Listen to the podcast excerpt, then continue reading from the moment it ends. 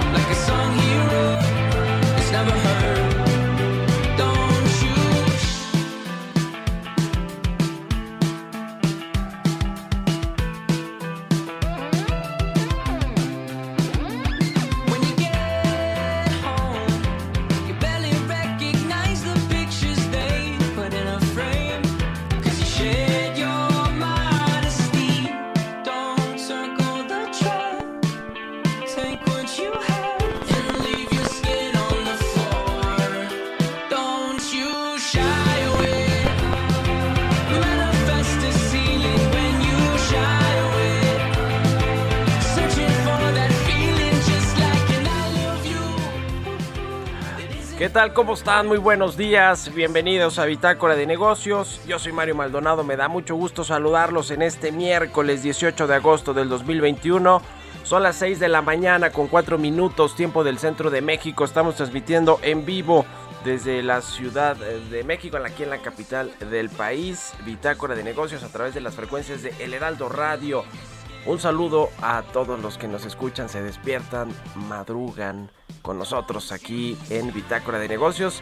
Nos escuchamos por la 98.5 en la capital del país, en el Valle de México, en Guadalajara, Jalisco por la 100.3 de FM, en Monterrey, Nuevo León por la 99.7 de FM, 99.1 de FM en Monterrey, Nuevo León y en el resto del país a través de las estaciones hermanas del Heraldo Radio en el sur de los Estados Unidos.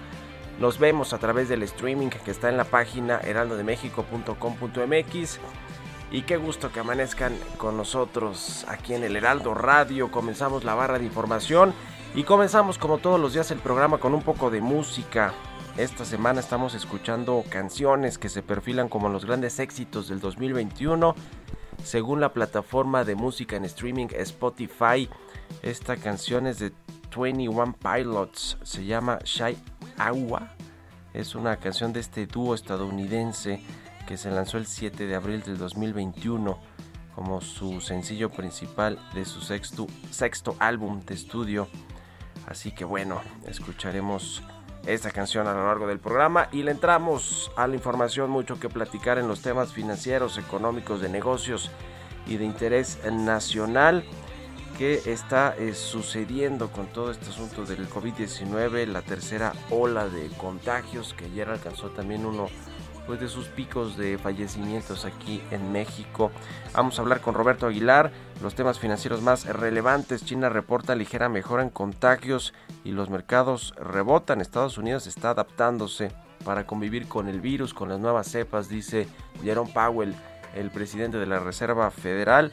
Y la eurozona también lidia con problemas de inflación, reporta su mayor nivel en tres años.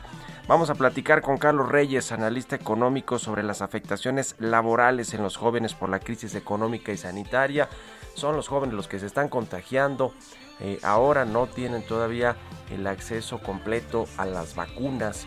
Los jóvenes, a pesar de que ya en la Ciudad de México, por lo menos y en otros estados, están abriendo ya las posibilidades de que los jóvenes, los millennials, pues accedan a las vacunas. Hay todo un asunto también con los niños y eh, los adolescentes por el regreso a clases. Estamos a 12 días y hay un relajo con respecto a la obliga- obligatoriedad o no del regreso presencial a las aulas, sobre todo de los menores de edad, los eh, niños, adolescentes que están en la educación básica y en la educación media. Vamos a platicar también con Pablo Montes del Instituto Mexicano para la Competitividad, coordinador del área de anticorrupción. Presentaron un reporte muy interesante con respecto a las compras públicas en México, la mayoría a través de adjudicaciones directas eh, o pues otros mecanismos que no son licitaciones públicas, concursos públicos, que son los que dan la transparencia. Se supone que eh, van, eh, eh, buscan evadir eh, temas de corrupción. No es el caso de México. Este índice de riesgos de corrupción, pues sí, estamos peor que en otros sexenios. Y mire que en otros sexenios la corrupción y la opacidad, pues fue la regla.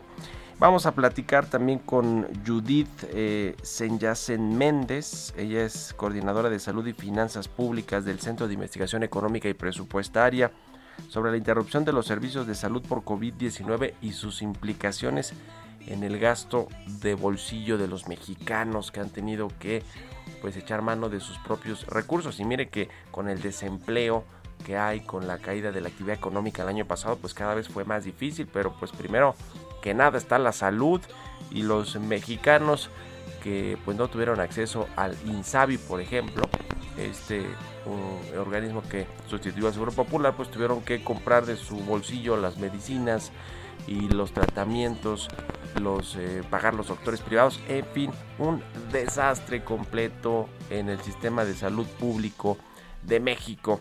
Vamos a entrarle a todos estos temas. También ayer Miguel Alemán Magnani se dio conoció la noticia de que este ex dueño de la aerolínea Interjet se le eh, solicitó a la Interpol la ficha roja para buscar los 190 países. Su abogado dice que está en, en- Francia, perdón, en París, Francia.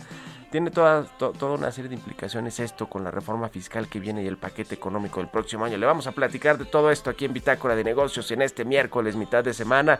Así que quédense con nosotros, se va a poner bueno, son las 6 con 9. Vámonos al resumen de las noticias más importantes para comenzar este día. Lo tiene Jesús Espinosa.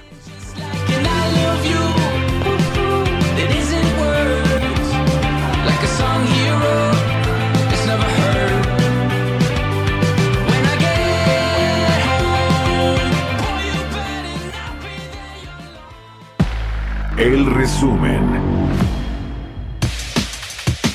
La Interpol emitió una ficha roja para la búsqueda y captura del empresario mexicano Miguel Ángel Magnani, fundador de la aerolínea Interjet, acusado de fraude fiscal por 66 millones de pesos. El Instituto Mexicano del Seguro Social informó que al menos 2.5 millones de trabajadores que elaboraban bajo el régimen de subcontratación se vieron beneficiados con la reforma al outsourcing, pero 575 mil trabajadores vieron reducidos sus salarios cuando fueron migrados a los patrones reales.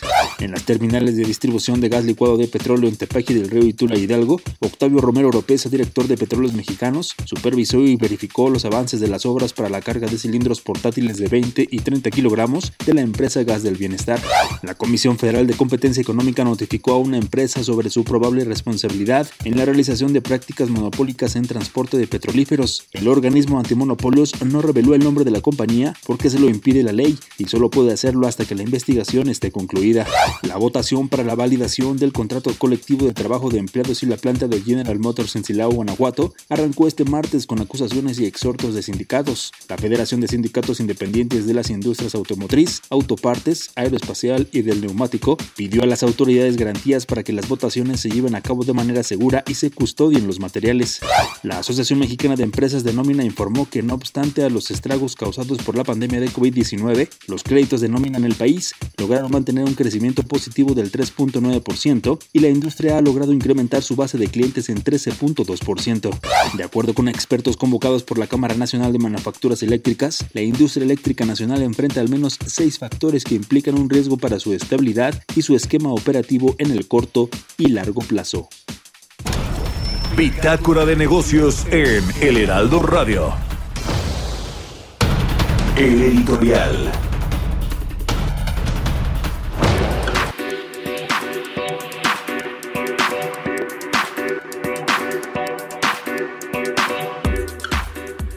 Bueno, pues ayer se dio a conocer la noticia de que el empresario Miguel Alemán Magnani tiene ya una ficha roja emitida por la Interpol. Se le buscan 190 países. Su abogado Javier Mondragón ha eh, pues hablado con distintos medios de comunicación para decir que su cliente está en París, Francia, que no se está escondiendo, que no huyó de la justicia mexicana porque lo tiene, eh, lo que está buscando es dinero, recursos, liquidez para pagar sus adeudos fiscales, por lo que se le está buscando. Adeudos fiscales que podrían no sonar eh, pues a mucho dinero para un empresario de este tamaño, 66 millones de pesos. Sin embargo, en realidad los pasivos de Interjet con el fisco mexicano pues eh, suman cerca de 3 mil millones de pesos y seguramente vendrán más demandas como la que ya trascendió también que se eh, giró eh, una orden de aprehensión en contra de Alejandro del Valle, el nuevo eh, pues a por lo menos eh, de saliva o de papel eh, dueño de Interjet, de 90% de las acciones de Interjet, este empresario del Estado de México ligado al grupo Atlacomulco que en su momento pues adquirió, le decía, de saliva la participación de 90% de las acciones de Interjet junto con Carlos Cabal Peniche. ¿Se acuerdan de este personaje oscurísimo del gobierno de Carlos Salinas de Gortari que además también estuvo fugado en mucho tiempo? Estos dos personajes, por cierto, ya tampoco están en México. ¿eh? El primero está en Italia y el segundo en Texas. Carlos Cabal en Europa, Alejandro del Valle en Houston ya también pues este, se- seguramente será difícil dar con ellos o capturarlos en fin eh, por, lo, por lo pronto lo que sí es que pues esta dinastía político empresarial de los alemán está por terminarse en la tercera generación con el nieto del expresidente Miguel Alemán Valdés, al- Miguel Alemán Magnani. Pero lo relevante detrás de todo esto es lo que viene para los empresarios en términos de persecución fiscal, porque el gobierno ya dijo, y el presidente creo que lo dijo ayer o antier, eh, no va a aumentar impuestos, no va a haber aumentos de tasas de impuestos ni nuevos impuestos, pero se requieren pues el mismo dinero, los mismos eh, más de eh, tres- eh, 3.3 billones de pesos de recaudación que se consiguieron en el 2020, pues para pagar el presupuesto, los programas sociales, los proyectos de infraestructura y así como se fueron, se acuerdan en su momento contra América Móvil, BBVA, FEMSA, Grupo Val, Grupo Modelo, IBM, Walmart, a los que la jefa del SAT los citó directamente a sus dueños, a sus directivos, a sus representantes legales para cobrarles más o menos 40 mil millones de pesos, pues así esa será la historia de este eh, próximo año con el tema del presupuesto. ¿Qué opinan? Escríbanme en Twitter, arroba Mario Mal a la cuenta arroba Heraldo de México 6 con 14. Economía y mercados.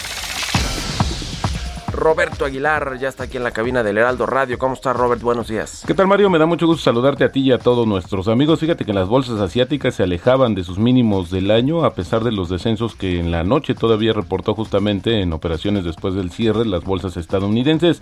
Mientras que el Banco Central de Nueva Zelanda desafió las expectativas al no subir las tasas como se esperaba, ya que el país se encuentra bajo confinamiento para frenar los contagios ante el avance de la variante Delta, lo que provocó que su moneda, su moneda el kiwi, así es como le dicen al, al dólar neozelandés, bajara a un mínimo de nueve meses, aunque posteriormente se recuperó. Hay que recordar también que pues todavía sigue haciendo, im- eh, teniendo impacto en los mercados el dato del crecimiento de China en el segundo trimestre que estuvo ligeramente debajo de lo esperado. Sin embargo, hoy regresaba parte del optimismo, esto ayudado por un descenso de los casos de coronavirus en el país asiático y bueno, esperar también las minutas de la última decisión de política monetaria en Estados Unidos que van a ser eh, por ahí de las doce y media vamos a conocer los detalles y más pistas sobre el futuro de la política monetaria en Estados Unidos. Un dato también interesante, se dio a conocer que la inflación de la zona euro se aceleró hasta el 2.2% en julio, que es su tasa más alta en tres años y por encima del objetivo del Banco Central Europeo del 2%, aunque la inflación intermensual cayó un 0.1%, también en línea con lo previsto. Y bueno, interesante también, fíjate que la aprobación del presidente Joe Biden bajó 7 puntos porcentuales y alcanzó su nivel más bajo desde que llegó a la presidencia, días después de la caída del gobierno afgano, según una encuesta que realizó justamente Reuters y la empresa Ipsos. El sondeo a nivel nacional realizado el lunes encontró que el 46% de los adultos estadounidenses aprueba el desempeño de Biden, el nivel más bajo registrado en, los, en las encuestas semanales que comenzaron cuando el demócrata asumió el cargo en enero. También está por debajo del 53% que registró en una encuesta similar de Reuters Ipso que se realizó el viernes. La popularidad de Biden cayó luego de que los talibanes superaron las fuerzas afganas y entraron a la capital Kabul, poniendo fin a dos décadas de una presencia militar estadounidense que ha costado billones de dólares a los contribuyentes y también desafortunadamente miles de vidas. Todavía no está claro si el brote de la variante Delta del coronavirus tendrá un impacto notable en la economía de Estados Unidos. Esto lo dijo ayer el presidente de la Reserva Federal, Jerome Powell, pero creo que lo más importante, Mario, es que justamente el funcionario dijo que el COVID sigue con nosotros y es probable que siga siendo así durante un tiempo. Además, la gente y las empresas han improvisado y han aprendido a adaptarse, a vivir sus vidas a pesar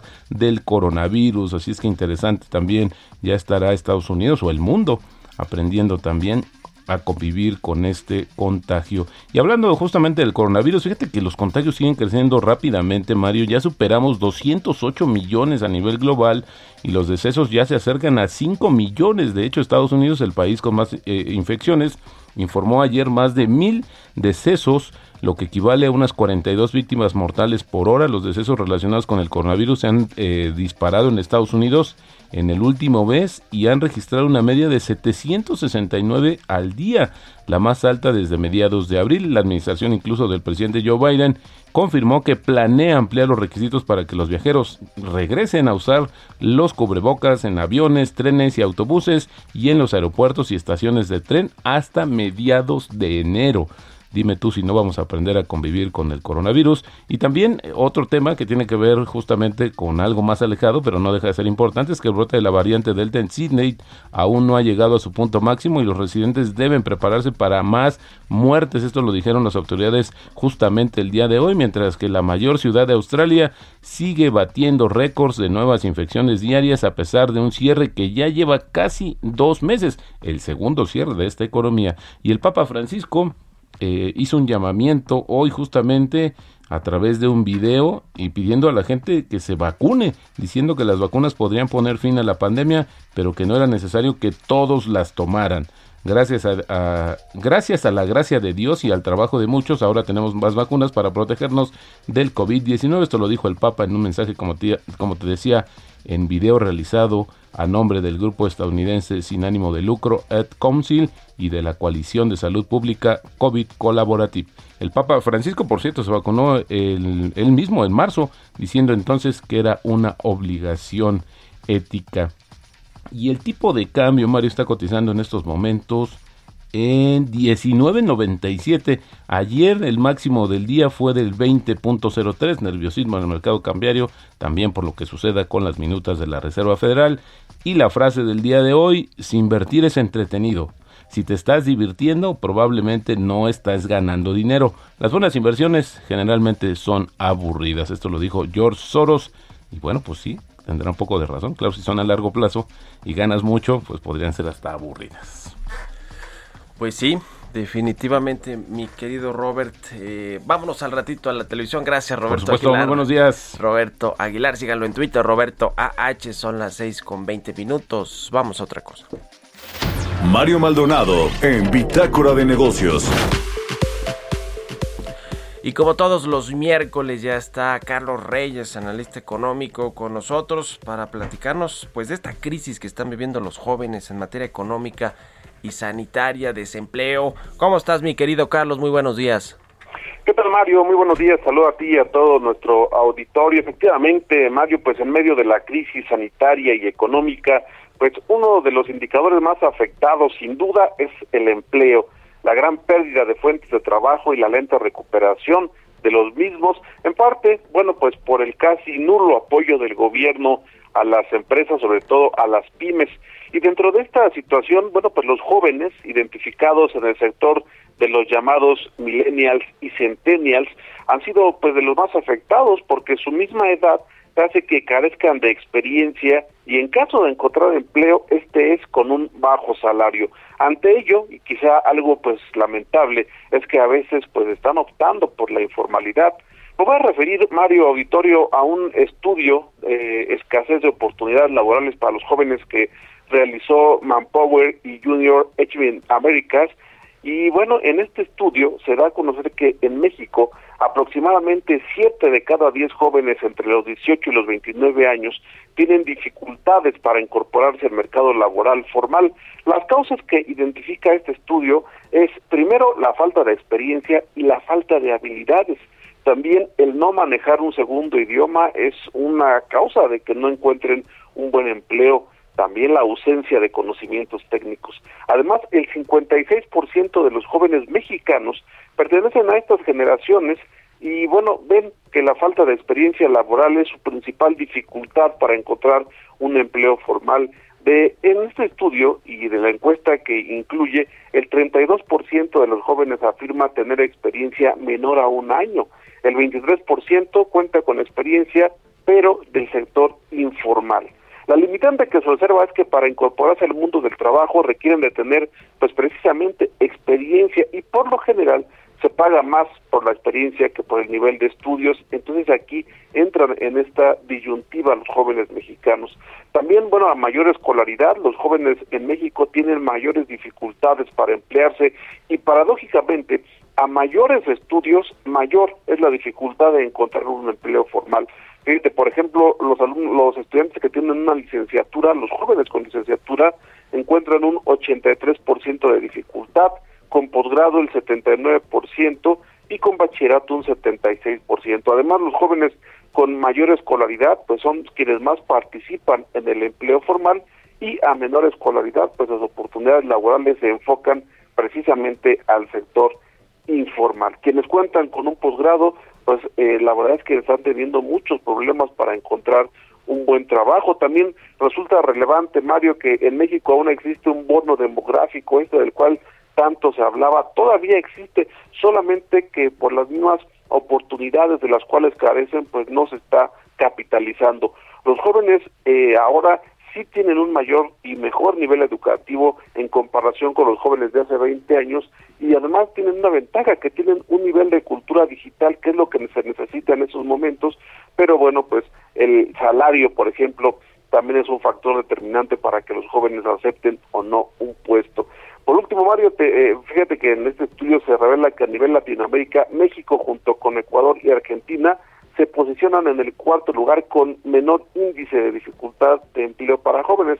Esto es decir, bueno, pues estamos más o menos en el nivel de esos países. No hay duda, Mario Auditorio, que la crisis, en medio de esta crisis sanitaria y económica, pues quedan los jóvenes y la dificultad precisamente para encontrar un buen empleo, aunado a lo que mencionaba, la falta de apoyo, tomando en cuenta que las pymes son las que más generan empleos, han sido las más afectadas y las menos apoyadas, pues ahí vemos estos resultados, Mario. Pues ahí está, generaciones de jóvenes, de recién egresados que no van a poder insertarse al mercado laboral, pues quedarán marcadas por esta terrible crisis económica y por la falta de estímulos económicos. Muchas gracias, mi querido Carlos, te mando un abrazo y muy buenos días. Mario, muy buenos días. Sigan a Carlos Reyes en Twitter, C Reyes Noticias, nosotros nos vamos a la pausa, regresamos.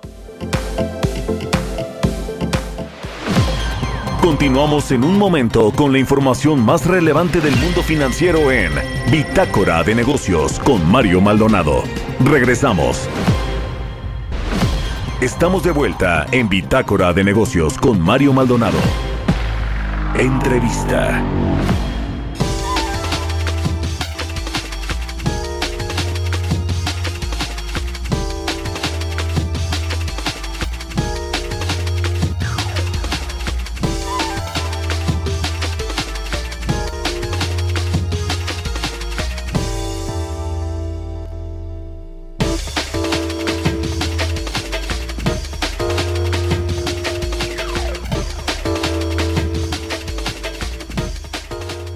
Ya estamos de regreso aquí en Bitácora de Negocios. Son las 6 de la mañana con 30 minutos, tiempo del centro de México. Vamos a platicar sobre este índice de riesgos de corrupción, las compras públicas en México que evalúa el IMCO, el Instituto Mexicano para la Competitividad. Hay varios hallazgos importantes, aunque pues la realidad es que sorpresas, así como que sorpresas, sabemos que en este gobierno las eh, compras de gobierno primero se concentraron en la Oficialía Mayor de la Secretaría de Hacienda. Buena parte de las compras de gobierno, medicamentos, se fueron a comprar las pipas de Pemex, que esas, quién sabe dónde están, las del Huachicol, las del combate al Huachicol y muchos otros asuntos. Lo cierto es que, pues en esta concentración, en este cuello de botella, eh, todo se complicó, los medicamentos no se diga, yo creo que es el caso emblemático de cómo, cómo no hay que hacer las compras de gobierno consolidadas con eh, eh, proveedores nuevos, buscar en el extranjero nuevos proveedores y lo que pasa es que bueno pues el tiempo apremia se han tenido que adjudicar directamente los contratos o seleccionar directamente algunas de las empresas que pueden participar en estos contratos multimillonarios del gobierno federal y lo que tenemos es que hay opacidad en el manejo de los recursos públicos a través de los contratos que se dan en diferentes dependencias algunas de las más opacas en sus compras eh, eh, públicas son la Secretaría de Marina, imagínense que tiene pues tanto eh, poder, tanta relevancia en el país con los proyectos y programas que tiene a su cargo, algunas administradoras portuarias, en fin, el Instituto de Cancerología, los laboratorios de biológicos reactivos como Birmex, en fin, son varios, varias las dependencias que tienen pues esta opacidad y para que nos platique más a detalle de este índice de corrupción me da mucho gusto saludar a Pablo Montes, él es coordinador anticorrupción del IMCO. ¿Cómo estás, Pablo? Muy buenos días. Hola, ¿qué tal? Muy buenos días. Un saludo a todo el auditorio y muchas gracias por la invitación. Platícanos los puntos más relevantes de esta investigación, de esta evaluación que hicieron en el IMCO sobre las compras de gobierno. Pues mira, eh, cada, cada mañana nos dicen en, en, un programa mañanero que la corrupción ya terminó en el país y lo que hicimos en el IMCO fue darnos a la tarea de buscar datos y evidencia y ver si al menos en compras públicas habíamos visto algún tipo de mejora o cuál era la situación. Entonces analizamos las compras de más de 270 instituciones del gobierno federal de 2018 a 2020 y lo que vimos es que en el 59% de estas instituciones los riesgos de corrupción aumentaron. Y por riesgos de corrupción, nosotros analizamos eh, si las compras han tenido la competencia necesaria, es decir, si, si, han sido por licitación y las condiciones de estas licitaciones, o si han sido por adjudicación directa. También vemos eh, aspectos de transparencia, se están publicando los documentos que nos van a permitir analizar y saber las condiciones por las cuales eh, se contrató a cierto proveedor.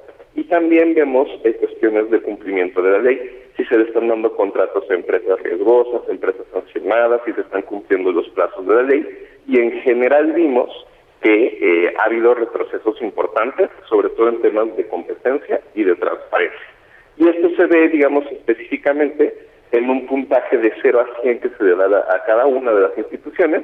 Y como bien mencionabas, hay casos eh, pues en donde los riesgos de corrupción son muy altos, como el caso de Birmex, la Secretaría de Marina, está perfectamente ICONSA, digamos, todas las instituciones tienen riesgos, pero hay unos que están, digamos, particularmente mal.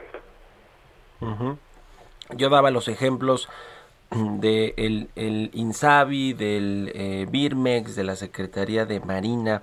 Cuéntanos a detalle qué es lo que encontraron con las licitaciones, bueno, más bien con los contratos que se entregaron a las empresas privadas y también platicamos un poco de las empresas que están obteniendo estos contratos multimillonarios que bueno pues se le están dando directamente aunque algunas supongo no tienen la experiencia o no fueron constituidas recientemente mucho de esto lo vimos incluso lo hemos visto en la refinería de Dos Bocas y seguro Pemex y la Secretaría de Energía pues están llenas también de estas inconsistencias o de, o de esta opacidad. Platícanos a detalle de estas dependencias, de los proveedores o de las empresas que participan en estos contratos. Claro, pues si vemos a las instituciones que ahorita mencionaste, Birmex, eh, que está muy involucrado en la compra de medicamentos y medicinas, eh, el principal problema que tiene es la falta de competencia en las compras. 98% del dinero gastado por Birmex en 2020 en compras públicas fue por adjudicación directa y esto nos habla de que se está, digamos, la excepción, que debe ser la aplicación, se está haciendo la regla de contratación. Y lo mismo, lo mismo vemos con la Secretaría de Marina, que durante 2020 no hizo ni una sola licitación pública, hizo o adjudicaciones directas o invitaciones restringidas. Digamos, esto a pesar de que el mismo secretario de Marina había mencionado que en México no había funcionarios públicos honestos, pues en su misma secretaría no se están tomando los procesos y, las, y los pasos necesarios para minimizar la corrupción. Y ahorita lo que mencionabas de las empresas es muy interesante, porque vimos que entre 2018 y 2020 se han dado más de 4 mil millones de pesos a empresas de reciente creación. Estas son empresas que, digamos, al momento de recibir el contrato, tenían menos de un año de vida, un año de constitución. Hay incluso una empresa que recibió el, el contrato el mismo día que se constituyó, ¿no? lo cual a nosotros nos parece eh, increíble. Y esta es una característica, pues, eh, digamos, muy muy común en, en empresas fantásticas, ¿no? que sean de reciente creación. Entonces estamos viendo muchos riesgos también en proveedores y en general vemos que las prácticas que estaban muy presentes en administraciones pasadas eh, continúan en, la actual administración e incluso en una tendencia aún más peligrosa. Pues sí, la verdad es que esta opacidad se supone que iba a ser el sexenio de la transparencia en todos estos asuntos de gobierno, de adquisiciones, de selección de proveedores, de empresas contratistas y lo que vemos es eh, todo todo lo contrario del total de los contratos y de las dependencias que revisaron, qué porcentaje no se hizo por licita- licitación pública o estos concursos internacionales, incluso algunos que se hacen para eh, buscar los mejores precios y, y, y los mejores eh, pues ofertas técnicas y económicas. Si analizamos el dinero destinado, digamos, no tanto el número de contratos, sino el valor de los contratos, en 2020 se destinó el 43% del, del monto por adjudicación directa. Y este es, digamos, eh, la proporción más alta desde que se tiene registro en Compranet. De hecho, 2020 fue el primer año en el que se destinó más dinero a adjudicaciones directas que a licitaciones públicas. Y, y desde 2018 vemos una tendencia muy creciente en adjudicaciones directas. Entonces sí podemos hablar de un problema de competencia general y que eh, para minimizar los riesgos de corrupción requiere de cambios legislativos y requiere de cambios en las políticas de compras eh, de toda la administración federal.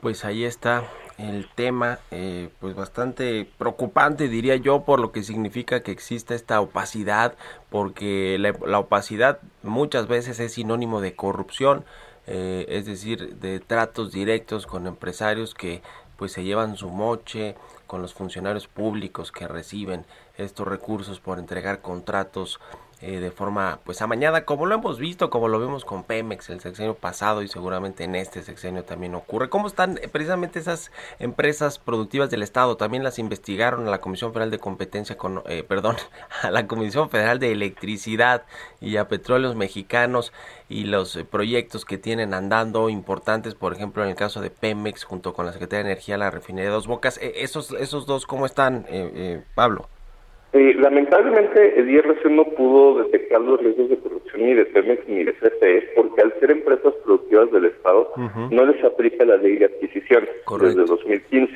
Sí. Entonces no registran compras en Compranet. El principal insumo de esta investigación son las bases y los registros en Compranet y Pemex y CFE, digamos, tienen sus portales y sus reglas eh, distintas, entonces no los podríamos eh, haber metido a la comparación.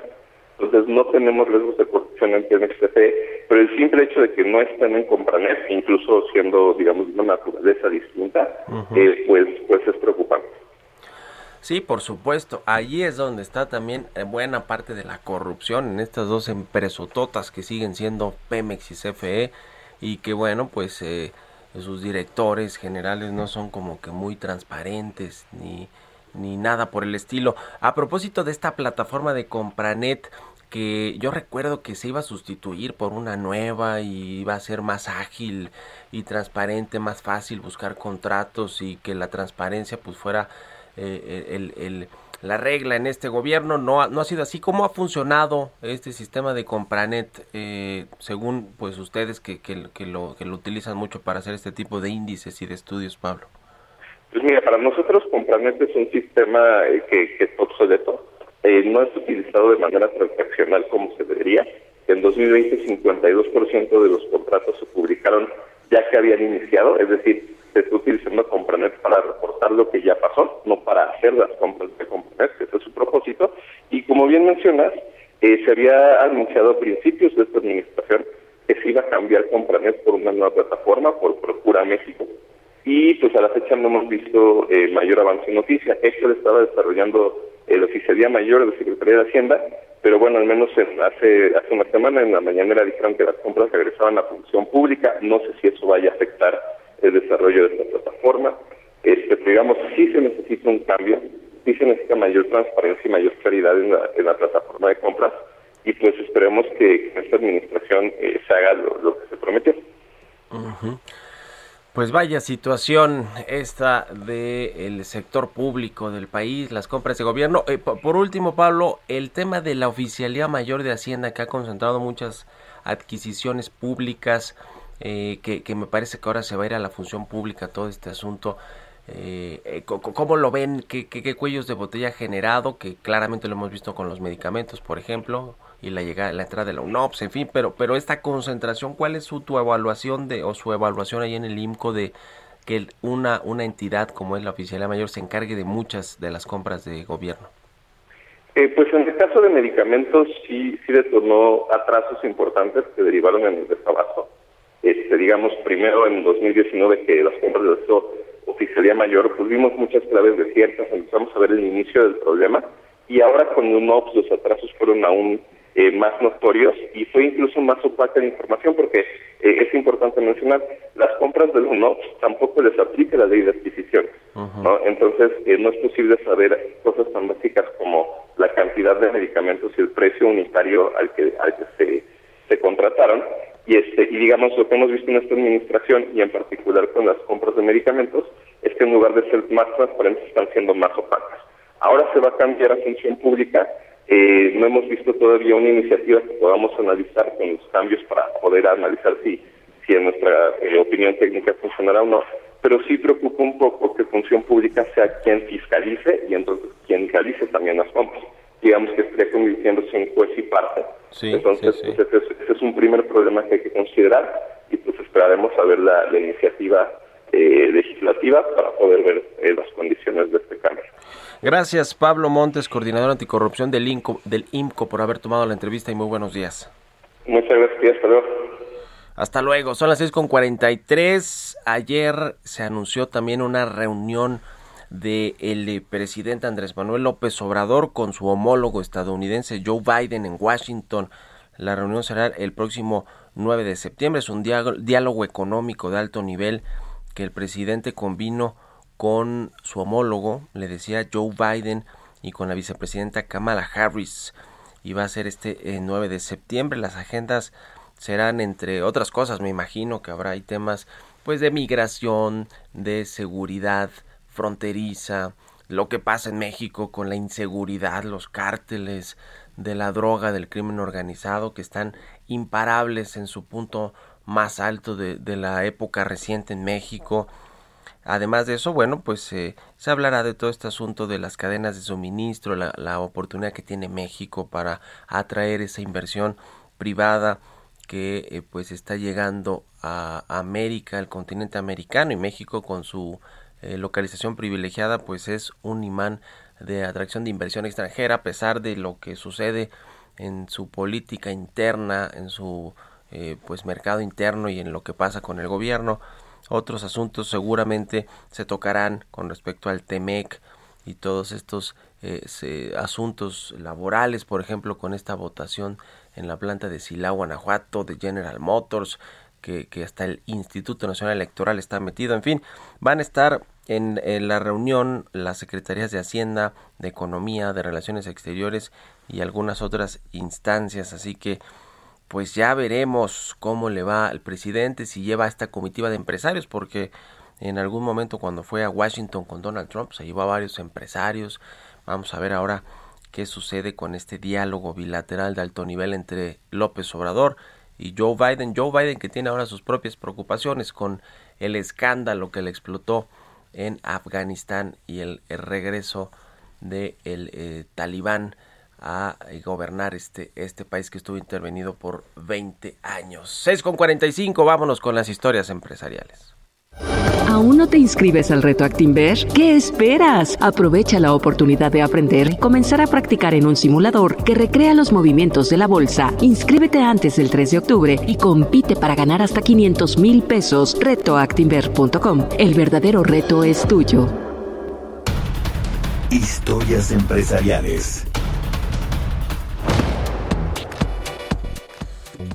Y bueno, esta empresa Blue Origin no baja las manos luego de meses de reclamos contra la decisión de la NASA de elegir a SpaceX, la empresa de Elon Musk. Blue Origin es de Jeff Bezos, el dueño de Amazon. Bueno, pues la NASA eligió a SpaceX para regresar a la Luna y la compañía de Jeff Bezos anunció que interpuso una demanda ya en un tribunal federal contra la agencia espacial. Vamos a escuchar esta nota que preparó nuestra compañera Giovanna Torres. Origin es una empresa estadounidense de transporte aeroespacial fundada en el año 2000 por Jeff Bezos, también fundador de Amazon. Entre sus objetivos se encuentran los vuelos suborbitales y orbitales, tanto para misiones oficiales de Estados Unidos como para vuelos privados. Su principal trabajo son los cohetes reutilizables por medio de descensos controlados de los mismos por propulsión luego de los lanzamientos. La compañía de Bezos ha demandado a la NASA por un contrato de exploración a la Luna que se le adjudicó a SpaceX, la empresa también estadounidense de fabricación aeroespacial y de servicios de transporte espacial fundada en 2002 por Elon Musk. De acuerdo a un comunicado, la demanda fue presentada ante el Tribunal Federal de Reclamaciones de Estados Unidos en un intento de remediar las fallas en la forma en que se otorgó el contrato. Blue Origin señaló que cree firmemente que los problemas identificados en esta adquisición y sus resultados deben abordarse para restaurar la equidad, crear competencia y garantizar un regreso seguro a la Luna para América. Mientras que la NASA, a través de un comunicado, destacó que se le notificó sobre la demanda de Blue Origin y que está revisando el caso. La meta final de la NASA es regresar a la Luna a mediados de esta década y construir una estación orbital lunar antes de que se envíe una misión tripulada a Marte en la década de 2030. Para Bitácora de Negocios, Giovanna Torres.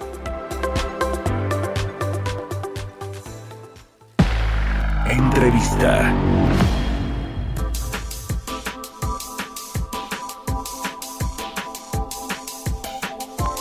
Y bueno, cambiando de tema, pero bueno, tiene que ver finalmente con los medicamentos, el acceso y las eh, compras que no se hicieron de medicamentos y no llegaron a la población mexicana.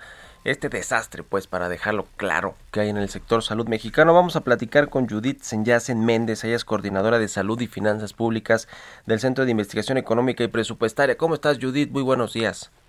Hola, muy buenos días, Carlos. Un saludo al auditorio. Qué gusto saludarte. Oye, eh, a ver este asunto de los gastos eh, de bolsillo de los mexicanos por el COVID-19, no, eh, a ver, lo que nos dice el Coneval, por ejemplo, es que menos población tuvo acceso a los servicios de salud, por ejemplo, los que da el, eh, el INSABI, el Instituto Nacional del Bienestar para la Salud, una cosa así, ya no me acuerdo ni cómo se llama, el INSABI, pero que sustituye al Seguro Popular, eh, más o menos 15 millones de mexicanos sin acceso a la salud en, eh, de 2018 a 2020 y esto pues eh, seguramente generó mayores compras de eh, medicamentos, de atención, de consultas y demás en el sector privado. Cuéntanos por favor del asu- de la investigación, del análisis que hicieron ahí en el CIEP. Sí, mira, eh, básicamente lo que quisimos medir y reflejar en este en esta investigación fue uno de los efectos indirectos de la pandemia por COVID-19. Eh, si bien pues era importante y sigue siendo importante contener eh, la tasa de infección por COVID-19, uno de los efectos ha sido precisamente la interrupción en otros servicios, como en este caso estamos midiendo con eh, consultas médicas que son tanto de primera vez como subsecuentes para algunos tipos de enfermedades como eh, bueno consultas que tienen que ver con salud mental, salud bucal, enfermedades crónicas, eh, con temas de planificación familiar y también de, embarazo. Entonces lo que encontramos aquí es que hubo una caída importante que básicamente eh, cayeron a la mitad estas consultas, lo cual significó alrededor de 42 millones de consultas menos y esto pues de la mano de un aumento en, en el gasto de bolsillo, que este precisamente es la, la repercusión directa en la economía de los hogares. Ahora, esto va totalmente alineado con lo que comentas de, bueno, menor población con, con acceso a la salud pública eh, y más bien se terminan atendiendo en el sistema privado. Esto ya ocurría pues en, en otros años que también está contabilizado eh, precisamente por, por la ENIG.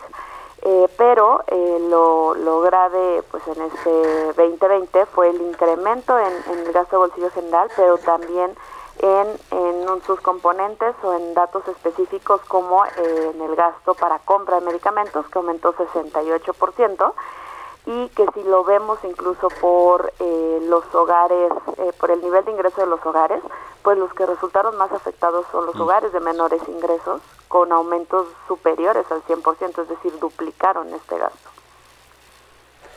Ese, ese es un tema, 68% de incremento y en, el gasto de bolsillo nos habla pues de que las personas, además de que enfrentaron esta crisis económica por desempleo, por menores ingresos, pues tuvieron que eh, aportar de su bolsillo para los servicios de salud privados debido a que no tienen el acceso a los servicios eh, públicos. El, el gasto, ¿cómo se ha ejercido? El gasto en salud en los diferentes institutos como el Instituto Mexicano del Seguro Social, el INSABI, eh, eh, que, que me imagino, por lo que recuerdo, en el año pasado tuvieron incrementos de su presupuesto, sin embargo parece ser que no se ha ejercido bien el eh, gasto eh, y el presupuesto de estos eh, institutos públicos de salud. Sí, mira, en realidad eh, efectivamente el año pasado hubo un incremento de 9% en el presupuesto ejercido eh, general del sector salud, es decir, incluyendo IMSS, INSABI, ISTE. Eh, sin embargo, aquí quisiera eh, retomar un poquito muy rápido de, de contexto. Este aumento ha sido muy, muy marginal debido al gran atraso que traemos ya presupuestario, a la brecha que ya traemos de años atrás a nivel internacional y de acuerdo a cifras eh, propias de, CIEP, de estimaciones, encontramos que se requeriría destinar al menos 6% del PIB a cualquier a cualquier sistema de salud, pero en particular eh, las estimaciones para el caso mexicano. Sin embargo, en México destinamos alrededor de 2.5-2.7% del PIB. Entonces esto es menos de la mitad y esto este retraso pues ya viene de varios años atrás. Con todo esto pues ya tienes eh, ya ponías en un reto importante al sistema mexicano de salud y eh, pues realmente este aumento se destinó a la contratación de cierto perso- personal eventual y algunos insumos eh, y equipo médico. Sin embargo, nosotros estimamos el año pasado, a inicios de la pandemia, cuánto se, que- se requeriría para una respuesta eh, en salud eh, para COVID, en el sector salud, y se requeriría cerca de un punto del PIB. Cuando Sí. nosotros analizamos eso contra el aumento que hubo efectivamente, esto fue de una décima parte. Ya, pues sí. Vaya tema, vaya tema este del, del sector salud que tiene todas estas implicaciones económicas y sociales en México. Te agradezco mucho, eh, Judith, que nos hayas tomado la entrevista y muy buenos días. Muchas gracias, buenos días. Que estés bien, hasta luego. Con esto nos despedimos, llegamos al final de Bitácora de Negocios. Gracias por habernos acompañado este miércoles aquí en el programa. Se quedan en el Heraldo Radio con Sergio y Lupita. Nosotros nos vamos al canal 10, al Heraldo Televisión, a las noticias de la mañana, pero nos vemos mañana aquí tempranito y nos escuchamos a las 6. Muy buenos días.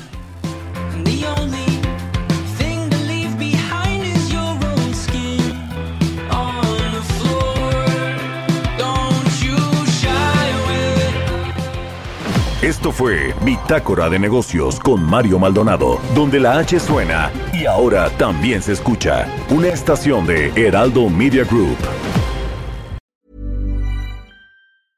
Mom deserves the best, and there's no better place to shop for Mother's Day than Whole Foods Market. They're your destination for unbeatable savings, from premium gifts to show-stopping flowers and irresistible desserts. Start by saving 33% with Prime on all body care and candles. Then get a 15-stem bunch of tulips for just $9.99 each with Prime. Round out Mom's menu with festive rosé, irresistible berry chantilly cake, and more special treats. Come celebrate Mother's Day at Whole Foods Market.